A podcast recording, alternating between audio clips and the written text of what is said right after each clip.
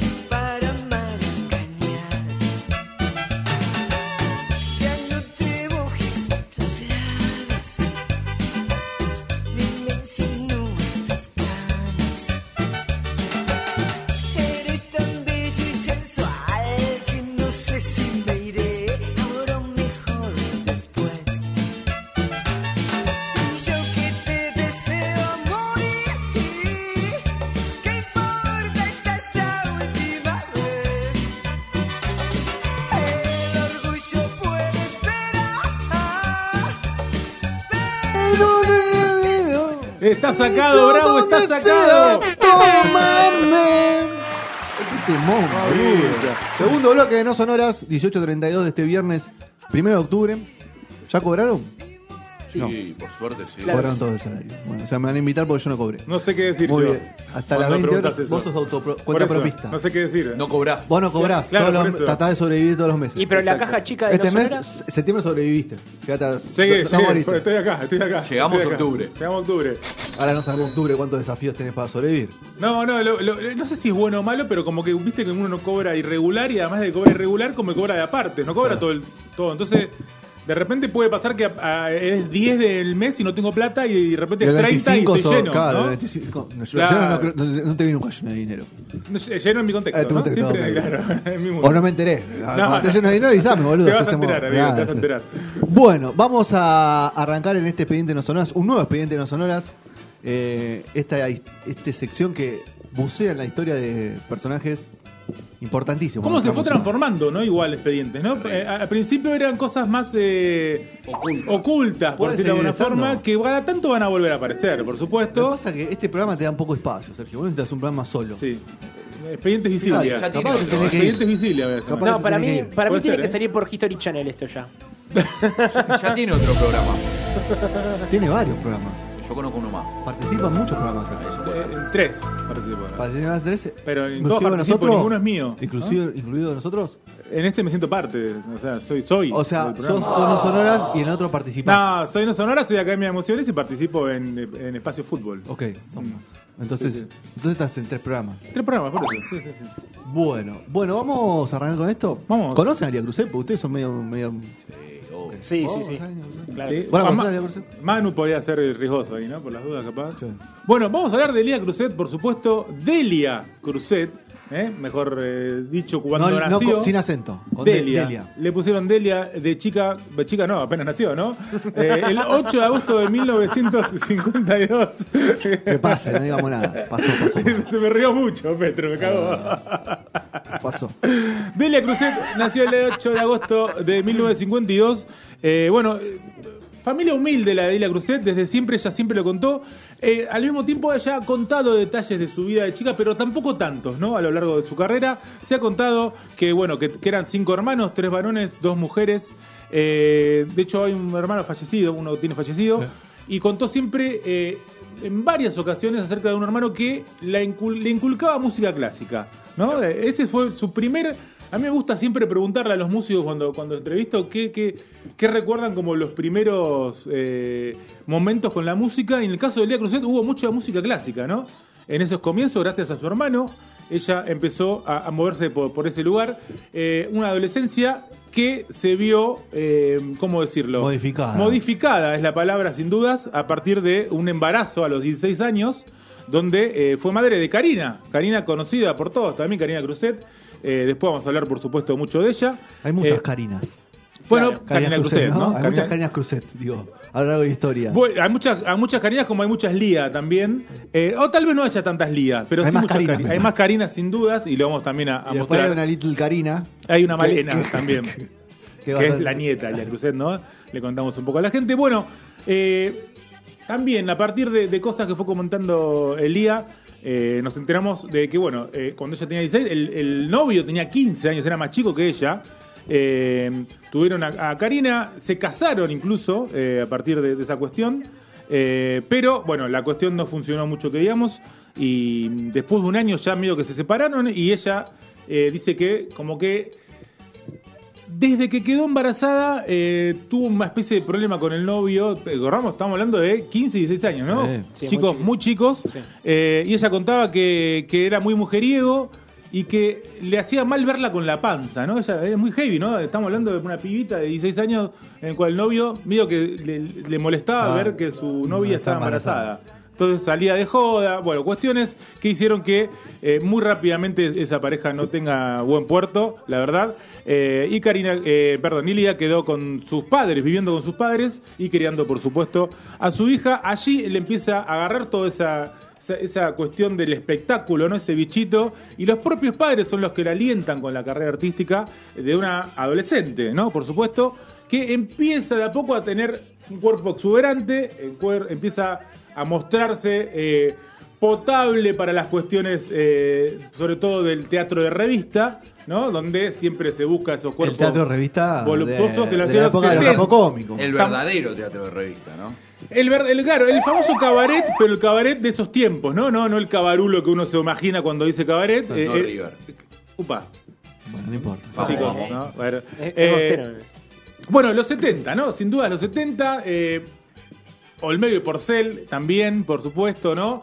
Toda esa movimión que generó mucho laburo para mujeres, ¿no? Sin dudas. Ella era la segunda línea. Y ella era con parte. Moria. Exactamente, una segunda línea donde empezó a aparecer en teatro de revista todo el tiempo, en eh, la televisión también. Eh, los 80 fueron un comienzo, pero. Los 70, perdón, fueron un comienzo, pero los 80 fueron donde se asentó realmente en lo que era toda, toda esta movida de. eh, por un lado estar en la tele, por el otro lado formar parte de siempre los veranos de, de los teatros de revista. Bueno, durante todo el año, pero bueno, sabemos que el fuerte siempre es el verano. Es en el año 81 donde ella eh, conoce a su actual a su actual pareja, que es Tony Salatino. ¿no? En el año 1981 estamos hablando Manager de histórico de la moda 30 tropical. años. 40, 40 años. años, perdón. 40 años, en ese momento voy a enterar al novio, tranquilo, todavía no, no era mucho más, pero muy poco tiempo después ya se volvió también su manager.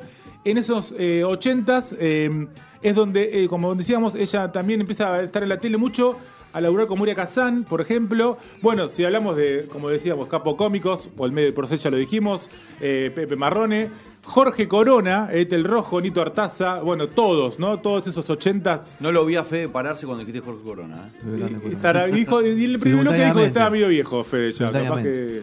Sí, está- hace tiempo que no aparece ya, está, está escondido. Bueno, Un- Corona también. un Jorge Fue Corona, el que le puso. exactamente, ¿Cuál es- el apodo de Lía Cruzet? Claro, a ver, ¿Sabés el vos, apodo de Lía Petro? Cruzet. No. No, es muy Nada. joven, Petro. Manu tampoco creo que lo sepa. Manu, Gastón sí lo debe saber. La verdad no lo sé. bueno. Teta Manti. Ah, la eso. Teta Manti, La ¿no? La Teta Manti. Ese apodo se lo puso Jorge Corona en el programa Finalísima, Finalísima del Humor. Finalísima, no sé si alguno, no memoria porque no habían nacido. YouTube, YouTube. Pero Bueno, ¿Qué, qué año? programa de los 80, por supuesto, conducido por el señor Leonardo Leonardo Simons. Simons. ¿Saben cómo ¿no? terminó Leonardo Simons? Sí, se tiró. Sí, sí, sí, sí, Tate Show, papá. Tate Show, gran programa de Tate Show, eh. Yo veía Tate Eh, Show. yo también. Yo veía Tate Show. Se llamaba, eh, eh, si no me equivoco, Ernesto Web, Webbe, algo así, ¿no? Webbe. Eh, Webbe, el hermano era un juez. Eh, Exactamente. causa de corrupción en la época del menemismo. Tranquilo, sí. Pero bueno, no importa. Bueno, eh, en esos 80 entonces eh, es donde eh, eh, si bien, como bien decía Fede, era siempre una segunda línea, ¿no? Ya era, empieza a mostrarse conocida, empieza a tener esos bloopers que después se hicieron como medio hasta a propósito, ¿viste? Como Ricky, Mara- acting. ¿Viste como Ricky Maravilla que se cayó en lo de Mirta y después se queda en todos lados? Bueno, acá se le escapaba una Lola a, a Lía Cruzet. No, y- no era tan Y complicado. festejaban igual, ¿no? todos. no, bueno, claro, todo obviamente, otros tiempos, ochentas, eh, todos festejando.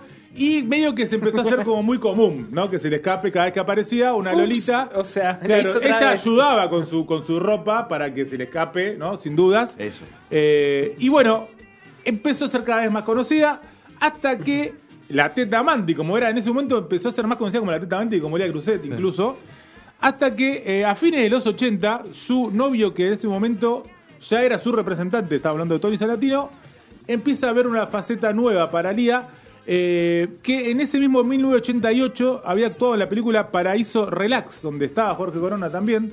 Estaba Guillermo Franchella, ¿no? Por si alguno quiere indagar. Era, era otro, otro de los protagonistas Polémico. de esa película. También estaba Chuyito González, ¿no? Ahí donde creo, si no me equivoco, a ver, Fede, corregime. En esa película es donde creo que hace una especie de semi desnudo, ¿no? Creo que Sí, es en la única. sí, sí, ella sí, dice que es en la pero, única o sea, donde. Pero tampoco logra desnudo nudo. Lía hiciste toda tu vida. Bueno, chicos, éramos buenos Sí, sí, entre sí. nosotros. Si se llama la artístico. Teta Manti. Sí, es no. artístico. A ver, Yuyito No. González, una de las mujeres más lindas de esa época. Para mí. Sin ¿eh? duda, sí, sí.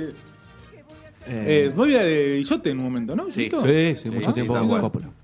Bueno, esos ochentas empiezan a mostrarse un poco también tumultuosos para, para Lía Cruzet, que eh, en, en esa década tuve, tiene un accidente muy grave con el auto, Sí. eh, donde choca contra un árbol, ella cuenta que chocó contra un árbol y se golpea la cabeza y dijo, sentí que se me iba el alma, el alma se me iba del cuerpo. Una aparición mística ¿Viste? ahí que, que Vio después la- luz. Un, montón de creencias. Vio una especie de luz y dice que tuvo una charla con Dios. Dice que tuvo una charla con Dios y le pidió por favor que no se la llevara porque su hija Karina Ocho años tenía Karina. que tenía 8 años en ese momento, la necesitaba. ¿No? Estamos hablando de principios de la década, ¿eh? De década. Bueno, eh, también ahí lo vamos a contar un poco más seguramente, o en el final de esta parte, o si hay otra, en, la otra más profundidad, empieza a notarse ciertos desvaríos en, la mente de Lía Cruzet. Eh, eso lo cuenta mucho una de las Carinas, que, de las tantas Carinas que vamos a conocer, que ya en los 80 empieza a notarse ciertos trastornos eh, neuropsiquiátricos, por decirlo de alguna forma, de la Cruzet, pero que no se ve mucho, la verdad que no se nota. Eh, y nos vamos a enfocar un poco más en esta carrera artística que empieza en 1988 con, una, con un disco que se llama Yo no soy abusadora, que tiene un tema que se, eh, idem, ¿no? homónimo, por decirlo de alguna forma, que lo pueden buscar. Lo tiene Manu Lo ahí. tiene Manu ahí Lo de fondo, yo no soy no abusadora. yo no soy abusadora. Que el videoclip es increíble, es increíble, se los recomiendo. Muy bizarro. Muy bizarro, muy bizarro, que ella con una, está con una pareja. Eh, bueno, y pasan detalles por la casa, por el barrio, no, no, todo Detalles. muy. Detalles, sí, sí, sí. ¿Detalles de ella? No encontré otra forma de decirlo, perdón. Detalles Perdón. de ella. Raro que YouTube no lo volteó todavía. La verdad, cuando lo encontré en YouTube. Ya lo quiero ver. Pará, en un momento, no en momento ella está muy, muy ligera de ropas, ¿no? Sí, demasiado. eh, sobre todo de atrás, no más que de adelante, Sí, te diría. es cuasi porno, y en un momento aparece el culo en primer plano. Sí, o sea, es, porno, es una locura. Va caminando por la escalera, creo que es. Sí, sí. Y digo, chicos, por favor, Está, está un muy, poco de- muy cosificado. Ojo, si sos pichotista no lo Es, puedes ver. es ¿eh? irreproducible esto. Sí, sí. Ah, lo está viendo.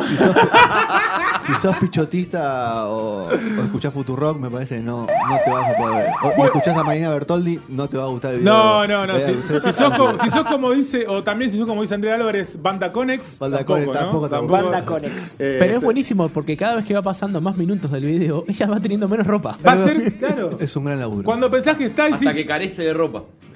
Cada vez más. No, y hay un detalle muy bueno, ya que estamos. Que en un momento tiene un delantal. Un delantal. El video es que se pelea todo el tiempo con el marido, Sí. ¿no? Y en un momento ella está con un delantal que tiene una leyenda que dice. ¿Qué hace una vez como yo en un lugar como este? Que- y es en la cocina, porque es un delantal, ¿no? Es el comienzo de una carrera también, hay que Es el entender. comienzo de una carrera, por supuesto, de una persona que va a entrar en una especie de, de camada, sin duda, junto al Cides, junto al Ricky Maravilla, junto a Pocho la Pantera, junto a Gladys la Bomba Tucumana, en esa camada bailantera de fines de los 80, principios de los 90, eh, y que a diferencia de ellos, eh, ella ya era conocida de antemano, ¿no? Por decirlo de alguna forma, por más que no era una estrella, ya tenía tele, tenía, la gente la conocía. Digamos, Claro, eso, a eso te iba a decir, de o sea, ayudó a su carrera ar- artística de ser, ser conocida. Si bien Alcides, como contamos, tenía su lugar en San Luis, ¿no? Pero no a nivel nacional. Como si lo tenía un poco más allá, a partir, obviamente, de la televisión, de Olmedo. Ella contaba siempre que Olmedo fue uno de los una de las personas con las que más disfrutó trabajar, que mejor la trató. ¿Y con Porcel? Eh, no dijo nada de Porcel. No. Viste que por- Seguramente Viste no. que se dice una, como se dice una cosa, se dice otra, ¿no? También se dice mucho que Olmedo, todo el mundo habla muy bien de Olmedo, ¿no? Todas las, sobre todo las mujeres, ¿no? Y muchas tuvieron relación, Sí. eh, relación de pareja con él. Y las que no también, ¿no? Y, y- y si la tuvieron y terminaron también igual. Con eh, Porcel tuvieron pocas. Una fue Carmen Barbieri. Sí, y la verdad que no hay buenos, No, no, no, no, no buenos detalles de ahí. Eh, en el año 1990, bueno, eh, lanza La Movidita, que es su segundo disco, y tal vez el más exitoso de su carrera. ¿Cómo sacaban discos un ¿No? año tras otro? Sí, sí, bueno, pero todos, ¿eh? no solo los cumbieros, ¿no? O son sea, discos con, con muchos temas, aparte. Uno revisa el rock nacional y también, ¿eh? Todos los años. Tenés eh, dos discos todos los años o cada dos. Este es un clásico, ¿no? ¿No? Clásicos. Bueno, la, la movida tenía el, el clásico del día, sin duda, que es la Güera Salomé. La Güera Salomé, creo que es. Sí. El- si, si tenés que elegir uno de cada estos muchachos, de cada uno, que sabés que. Alcide Violeta, que tendrá el petizo. que el petizo, el hijo, Cántalo, de- el hijo de Cuca, eh, o, la, o de la pollera amarilla. Movidito de Sebastián. Movidito Sebastián, que ya llegó, ya llegó, ¿no? Claro. Y Qué Bello, había otro corte que se llamaba Qué Bello, que también fue corte de difusión, donde ella está, te diría, eh, en su mejor momento, para mi gusto, físicamente, que hay un video que se muestra y ella está bailando con un vestido de rayas negro y blanco, de- se los recomiendo también, es más playback ese video que el, que el otro, ¿no? Ya cambia un El poco. otro es buenísimo. Claro. Miren, Más Eh, lyrics. Más- más- es un, como un show, ¿no? Claro. Como mostrar un show. Eh, a mi gusto, para, en esta camada es la que, si bien es un hitazo, la buena Salomé, por supuesto, y Sí. mega hitazo, creo que queda un, un puntito abajo de todos los hitazos de los demás, ¿no? ¿Qué opinan ustedes? ¿No? Eh, Violeta, que tendrá el petizo, la de la pollera amarilla, la hijo Mirá, de Cuca, creo sí, que ¿A qué vamos a hablar? ¿A nivel gusto a o a nivel, no, a eh, nivel explosión. Sí. Son más, Sí. Son más Porque queda, conocidos ¿sabes que qué? este Queda Lía. también como siempre dice Fede, tipo One Hit Wonder. Para, mí no. Lía. ¿eh? Para mí no, Lía tiene Es que Lía, para mi gusto, es menos One Hit Wonder que los demás, pero ninguno es más poderoso como los de los demás. Eso me parece que, Obviamente. Sí, que la puede corre de pasar. atrás, con respecto ¿no? a los nombres que tiraste, la corre de atrás, obviamente. La corre un poco de atrás, exactamente. Bueno, acá hay una cuestión, que hay una anécdota para contar eh, que es bastante, para, para entender un poco la cuestión, que es el- ella eh, desde el principio firma con eh, Leader Music, que es, eh, bueno, en ese momento la, la compañía... Lo que es Magenta ante Claro, la compañía cumbiera del momento, eh, con el señor Kuki Pumar, que era el, el director de, de Leader Music, que él cuenta una anécdota en un momento. Hay un desfasaje para mi gusto en los años, ¿no? Mm. Porque él cuenta una anécdota de su primer disco y, y yo, para mi gusto, para mi investigación, no cuaja. Pero bueno, vamos a contar un poquito de qué se trata porque me parece bastante jugoso la cuestión. Donde habla un poco también de esto que decíamos, que él cuenta que, por ejemplo, Ricky Maravilla, cuando firma, eh, lo había encontrado vendiendo cassettes en, la parada de un bondi a Ricky Maravilla. Y a diferencia de Elia Cruzet, que ya era conocida, cuando va a firmar hay un móvil de Gama del 9 esperando, ¿no? En ese momento. Y dice que, bueno, tenía una escalera que había cables por todos lados y aparece Jorge Rial transmitiendo en vivo como movilero. De indiscreciones, ¿no? Que estaban en indiscreciones con Lucho Avilés. Tremendo. Eh, ahí se llegó. Lucho Avilés, uno de los tipos que tuvo la mejor muerte de la historia. Comiendo con amigos, se cayó para atrás. Exacto, exactamente. Una de las mejores muertes. Eh, Real diciendo, llegó el presidente de Leader Music que va a contratar a Lida Cruzet eh, en exclusiva acá para Indiscreciones. Eh, bueno, ahí contaba que era por supuesto famosa y que iba con el señor Jorge Corona y con, que lo había impulsado a esta cuestión. Y Tony Salatito, que era el manager como hablábamos, fue la que la quería lanzar como cantante. Hicieron toda una charla con Lucho Avilés, hablaron en Indiscreciones, toda la cuestión. Y eh, pregunta si cree al director artístico de Leader Music, le pregunta si cree que podía llegar a andar toda esta cuestión. El hombre dijo: De acá hasta acá, de acá hasta acá va a andar. Dijo, como diciendo, 20 años vamos a tener con Lía Crustet seguro. Y eh, ahí decía que, bueno, ya estaba entrada en la televisión, era una ventaja. Y que garpaba el hecho de que tenga buenas lolas. ¿eh? Como lo primero que dijeron era. Garpaba porque De tengo los cantos no hablemos nada. Pones las lolas en la tapa y listo. Eh, Se vende solo. En ese momento era la cuestión. eh, que decía que antes no estaba tan así que cuando no aparecían en la tapa, en este data, en ese momento la idiosincrasia que era muy lógica y muy cierta también. Eh, si no aparecían los músicos en la tapa era porque se pensaba que eran feos. ¿No? Cuando no estaba el músico en la tapa, se pensaba que eran feos. Y en ese momento lo que tenía este, este Cookie Pumar en su mente es que todavía había mucha gente que no sabía leer. Él decía que había gente que no sabía leer y que no quería discriminar a esa gente. Entonces, esa gente Le compraba- ponés dos tetas en la tapa, es- fin. Exactamente. Lo Bueno, entienden todos. Eso sí le- eso sí Si uno repasa los discos de, de la movida tropical de esa Sí. época, no había ninguno sin tapa. O sea, Claro. vos fíjate que hasta clásicos, ¿no? Como el de Sombra, por ejemplo. Boquita Caramelo, están los, todos los músicos en la tapa. Sí. Era muy típico. Y eran feos, hermano. Eran feos. Era Y feo eran Agostini. 150. Agostini era feo también. Agostini, bueno, pero era- se hacía el, Pero se hacía lindo. Sí, bueno, en esta contada también un ejemplo de los Adrián y los lados negros, que también lo acusan siempre de ser feo, Adrián. Y sin embargo, garpaba igual Está que acusado la- y condenado de ser feo, ¿no? Pobre Adrián, ¿no?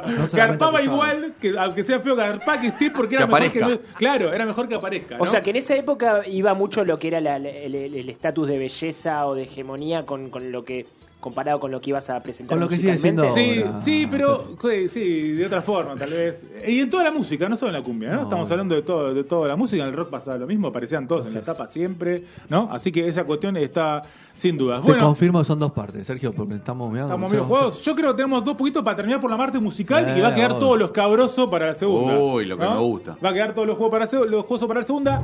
Lo que yo decía, esto eh, en Disrupciones empieza en el 91, si no me equivoco, y él habla de su primer disco que fue en el 88. Entonces ahí es donde no me cuaja un poco la cuestión. Pero bueno, vamos a quererle que la anécdota estuvo y que dijo querer siempre, como Obviamente, acá cuenta tal cual. el señor Gastón. El año 97, cuando ella ya es un éxito a partir de todas estas canciones, se casa definitivamente con Tony Salatino, que era su pareja ya y su manager. Se casa luego de que adoptan a Ezequiel al día de edad de Ezequiel. Es muy raro. Lo adoptan. adopción. Lo de la Eh, adopción es algo. Cuando le preguntan, hay una entrevista que después la vamos a contar. Sí, para mí que es como la bisagra. ¿no? La Es la mejor bisagra. entrevista que de Sí. los últimos. Que viene el último año y medio, por lo menos tranquilamente. Eh, es viejísima la entrevista. Pero cuando le preguntan sobre la adopción de Ezequiel, ella se pone muy incómoda. Se pone incómoda y ella dice que, bueno, eh, la- no, no queda clara la explicación. No. Ella dice que, bueno, que quería adoptar y creo- la entrevista es con Chiche Heblum, ¿no? Vamos a contarlo. Y él le, le, le pincha un toque, pero ¿por qué vos podías tener hijos todavía? ¿Por qué querías adoptar? Y, y- y no responde Y del no todo responde claro, ¿no? cómo adoptó tampoco, ¿no? No, no, no, no, quedó. Como que hay un gris ahí que Hay no un se gris sabe. que, bueno, mantengámoslo en gris, ¿no? Por Elida, ¿no? Ya que la vamos a manchar seguramente en la próxima.